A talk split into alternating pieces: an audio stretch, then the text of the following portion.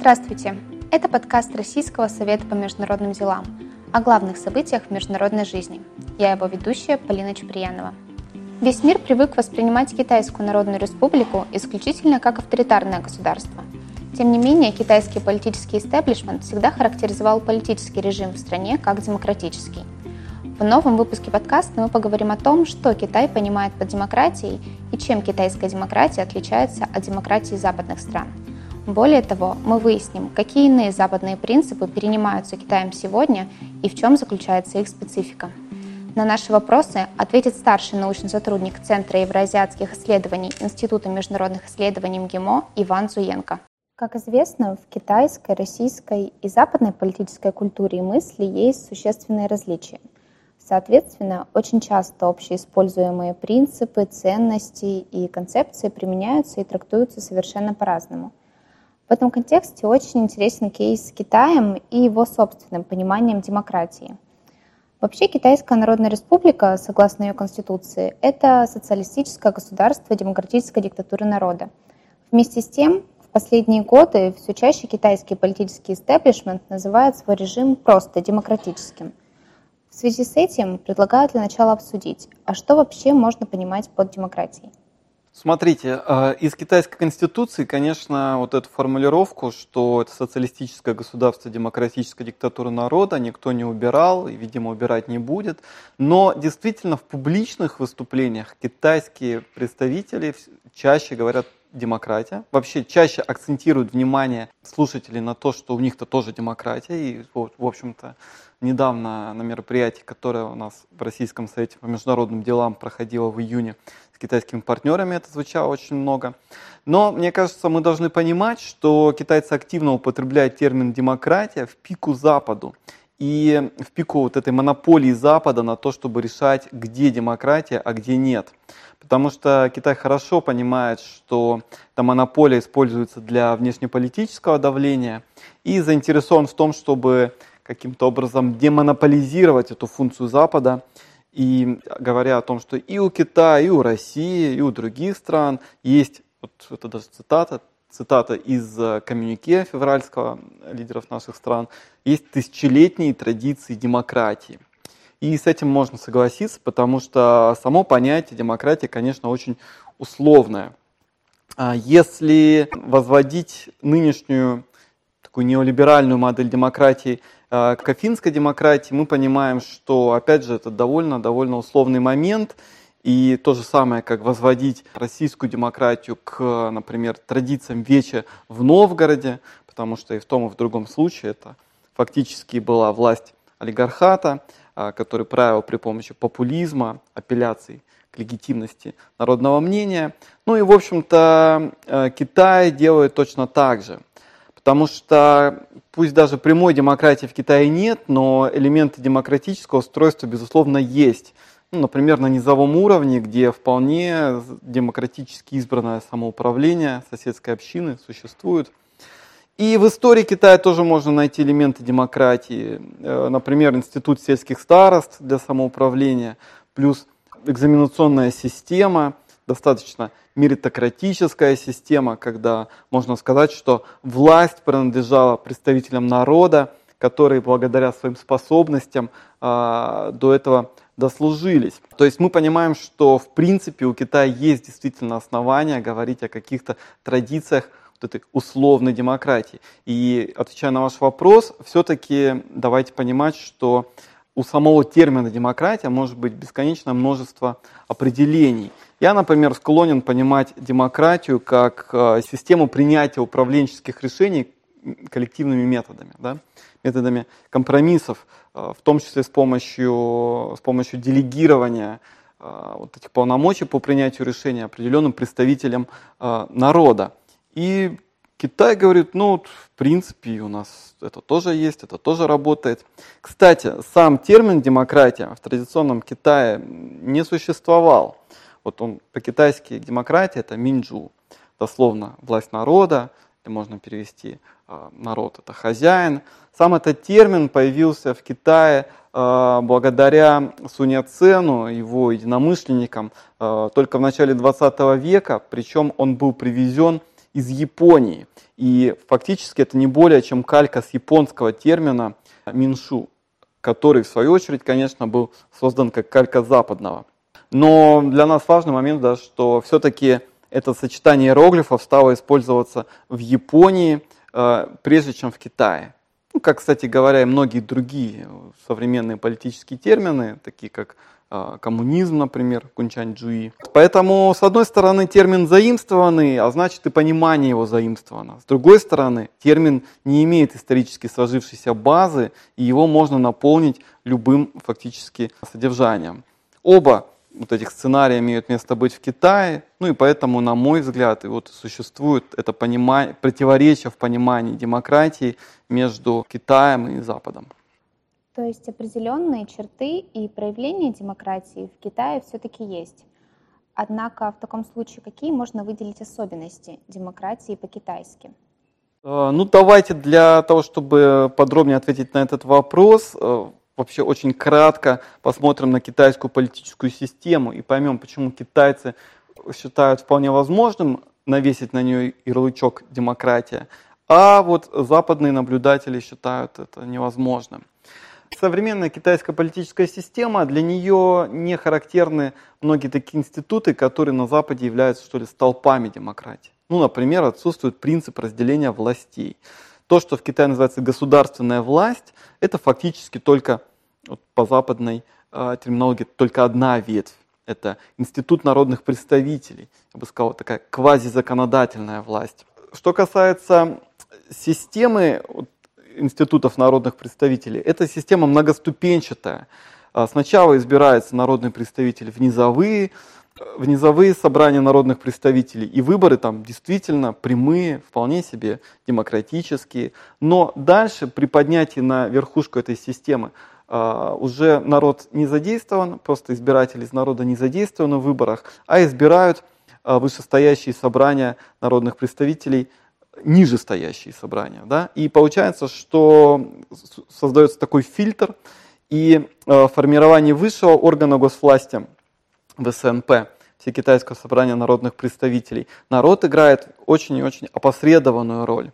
И логично, наверное, что на всех уровнях большинство в этих собраниях народных представителей составляют коммунисты, члены Коммунистической партии Китая.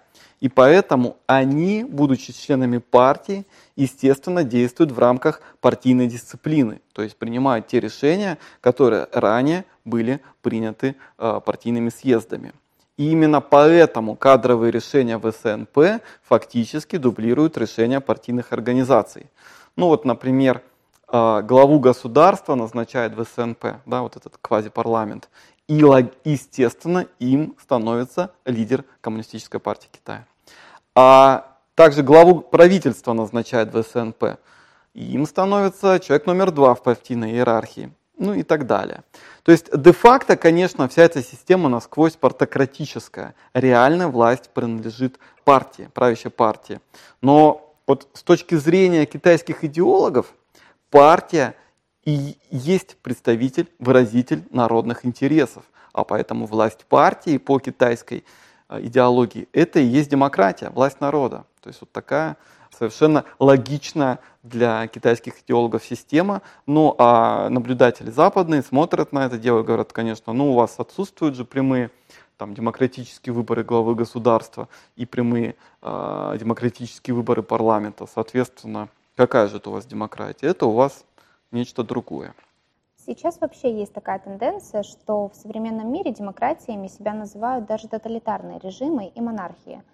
У этого может быть много разных причин, в частности то, что концепт демократии чуть ли не автоматически легитимизирует власть. В то же время проблемы легитимизации власти в КНР не существует – Почему в этом случае, на ваш взгляд, в последние годы политический истеблишмент Китая все чаще обращается к демократической риторике не только внутри страны, но и на международной арене? Обусловлено ли это только противостоянием с Западом или, возможно, чем-то еще? Ну, мне кажется, противостояние Запада – это основная причина активизации этого процесса, но вообще отмечу, что китайские коммунисты всегда говорили, что они демократы.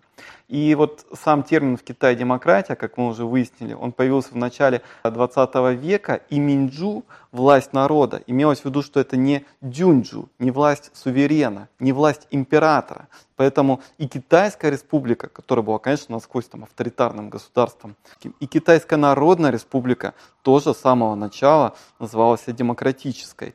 И Мао Цзэдун, первый лидер Китайской Народной Республики, вообще достаточно известна его концепция новой демократии, Синь Минджу. Новой имеется в виду, что она противопоставлялась демократии Китайской Республики. То есть, в общем-то, китайские коммунисты всегда говорили, что у них демократическое устройство, и никогда не говорили, что, ну, смотрите, у нас авторитаризм или тоталитаризм, смотрите, мол, как это здорово, да. Нет, всегда апеллировали они к, демокра- к демократической риторике. И рост подобной риторики, на мой взгляд, это вот то самое естественное следствие повышения роли Китайской Народной Республики в международных делах. И именно желание выбить из рук США вот, вот эту роль международного арбитра, который наделен неким эксклюзивным правом решать, где демократия, а где нет. Но еще лучше, на самом деле, этот момент, он заметен не по э, риторике, связанной с термином демократия, а по риторике, связанной с концепцией прав человека. Потому что, наверное, вы хорошо знаете, что Запад и Соединенные Штаты Америки достаточно активно Китай обвиняют в том, что никаких прав человека, ну не то, что никакие, скажем так, права человека в Китае э, системно нарушаются. И Китай с этим постоянно спорит. И в значительной степени спорит достаточно искренне, потому что вообще понимание того, что же такое права человека, они также несколько разнятся. Вот мне кажется, что с точки зрения Запада, с точки зрения западного человека, права человека – это прежде всего права индивидуума делать или иметь что-либо вопреки или даже лучше сказать независимо от интересов э, общества в целом или государства. И вот классика либерализма – это взгляды Джона Локка на права, естественные права человека, когда он говорил, что три основных естественных права – это право на жизнь, свободу, имущество, а государство создано для гарантий этих прав. Вот для Китая же сама идея о том, что интересы индивидуума и государства могут не совпадать, эта идея вообще не близка, как и в большинстве восточных стран. Поэтому вот это западное понимание прав человека, оно как бы лишено опоры, ему нечего оттолкнуться. И для Китая понятие прав человека которой, конечно же, тоже традиционно не было, домысливается иначе. Для китайцев права человека – это прежде всего права на право человека на достойную жизнь. И государство действительно действует для того, чтобы эту достойную жизнь обеспечить. И опять же, по мнению современных китайцев, Китайская Народная Республика с этим вполне справляется, в отличие там, от тех же Соединенных Штатов Америки, где, по мнению китайцев, по довольно широко распространенным стереотипам, система далека от социально ориентированной. То есть китайцы тоже постоянно об этом говорят, таким образом пытаясь демонополизировать право а, коллективного Запада, условного, решать, где соблюдается права человека, а где нет. А может ли Китай все чаще использовать концепт демократии в качестве инструмента мягкой силы государства. Потому что если демократия может использоваться в таком контексте, то авторитаризм уже не очень. А, да, наверное. Я бы, кстати, тут отметил, что для современного Китая, для современной китайской внешнеполитической идеологии, скажем так, характерен переход от концепции, от интереса концепции мягкой силы к концепции дискурсивной силы. То есть китайцы говорят, э, все больше и больше понимают, что не важно, что говорится, а важно, как это говорится. То есть абсолютно не важно, что у тебя на самом деле. Демократия, там, по мнению Запада, или авторитаризм, по мнению Запада. Важно, как ты это дело преподашь, как ты проконтролируешь, как ты, э, в какую упаковочку ты упакуешь эту информацию. И, в общем-то, на мой взгляд, э, китайцы этим активно и занимаются. В случае с там, с концепцией демократии или концепцией прав человека, в большей степени они на данный момент занимаются тем, что демонополизируют право Запада на то, чтобы решать, что, что чем является. Ну а следующим, конечно, шагом а, будет, по мнению китайцев, это внедрение, что ли, вот, понимание того, что права человека это именно то, как это выглядит в Китае. Демократия это то, как это выглядит в Китае. То есть система стабильная, система предсказуемая, система контролируемая, в меньшей степени зависимая от популизма, скажем так, чем на Западе, и при этом вполне отвечает интересам народа. По мнению, подчеркиваю, что я в данном случае каждый раз говорю не о своем личном мнении, а транслирую, в общем-то, китайские взгляды. А есть ли какие-то еще западные принципы и концепции, которые сегодня перенимает Китай у Запада, но со своей собственной трактовкой и спецификой? Ну, смотрите, на самом деле, а, что касается современной э, политической риторики, то вообще значительная часть политических идеологем была заимствована с Запада, а, причем не столько напрямую, сколько посредством Японии, как вот та же демократия, о которой мы поговорили, или посредством Советского Союза. То есть фактически все партийные идеологемы, концепции, связанные с, полит... с плановым хозяйством, с ролью государства в экономике. Ну, классический пример это термин социализм с китайской спецификой. Да? Вот мне кажется, совершенно это абсолютно живой термин, он не сдан в утиль, он продолжает а, обрастать новыми смыслами. Потому что сейчас уже говорят о социализме с китайской спецификой в новую эпоху. И мы видим, что вот эти термины, они, в общем-то, действительно Китаем переняты. Это, никто не будет спорить с тем, что в традиционных китайских, э, классических китайских текстах никакого термина шихуйджуи, социализм, его не было. А легче, наверное, сказать, какие в современной политической риторике китайской термины восходят к классическому Китаю. Но их на самом деле немного. Вот из таких устоявшихся это Сяокхан, то есть общество средней зажиточности, то есть фактически такой, такой функциональный средний класс. Э, напомню, что Китай ставил задачу достижения общества Сяокан первому столетнему юбилею, юбилею Коммунистической партии Китая в 2021 году. Считается, что Китай добился вот формирования этого общества средней зажиточности. Но вообще представление о том, какие термины даже не с китайской спецификой, а чисто китайские, используются, может дать, например, такой термин, как датун, великое единение. Его еще называют а, тайпинши, то есть а, эра а, великого равновесия. Это термин, восходящий к Кан Ювею, философу начала 20 века, который, в свою очередь, опирался на конфуцианские тексты. И, в общем, если попытаться описать, что же такое датун, что же такое великое единение, то это вот такая эпоха, когда, скажем так, основные задачи общества по преодолению изначального хаоса решены. И э, разные идеологи ассоциируют вот этот датун либо с демократией, либо с социализмом, либо с коммунизмом. Ну, то есть, как мы понимаем, это все вещи такие глубоко китайские, специфические, которые за пределами Китая вряд ли могут быть использованы, являются частью исключительно китайской повестки. Вот чуть-чуть легче, что ли, с терминами, которые изначально имеют э, иностранное происхождение и были адаптированы в Китае, как, например, социализм с китайской спецификой. Но, опять же, пока что как-то удачно адаптировать эти идеологемы за пределами Китая, примеров таких, в общем-то, нет. Ну, можно там с некой оговоркой назвать Вьетнам, наверное, с очень большой оговоркой Северную Корею, но в основном это концепты, которые очень серьезно связаны со спецификой китайской модели, китайского материала. Насколько я знаю, у Китая есть свой собственный взгляд на интеграцию, отличный от других стран. Не могли бы вы рассказать про это чуть подробнее? Э, да, конечно. Дело в том, что надо вообще начать с того, что э, интеграция в китайском языке обозначается несколькими иероглифами, различными иероглифами. И мы должны, самое главное, понять, что для Китая интеграция на данный момент это в большей степени философский термин, нежели интеграция в западном понимании слова, которая предполагает собой конкретные шаги по ослаблению национального суверенитета ради создания некого общего наднационального пространства. А, для Китая это вовсе не так, то есть интеграция это за все хорошее против всего плохого.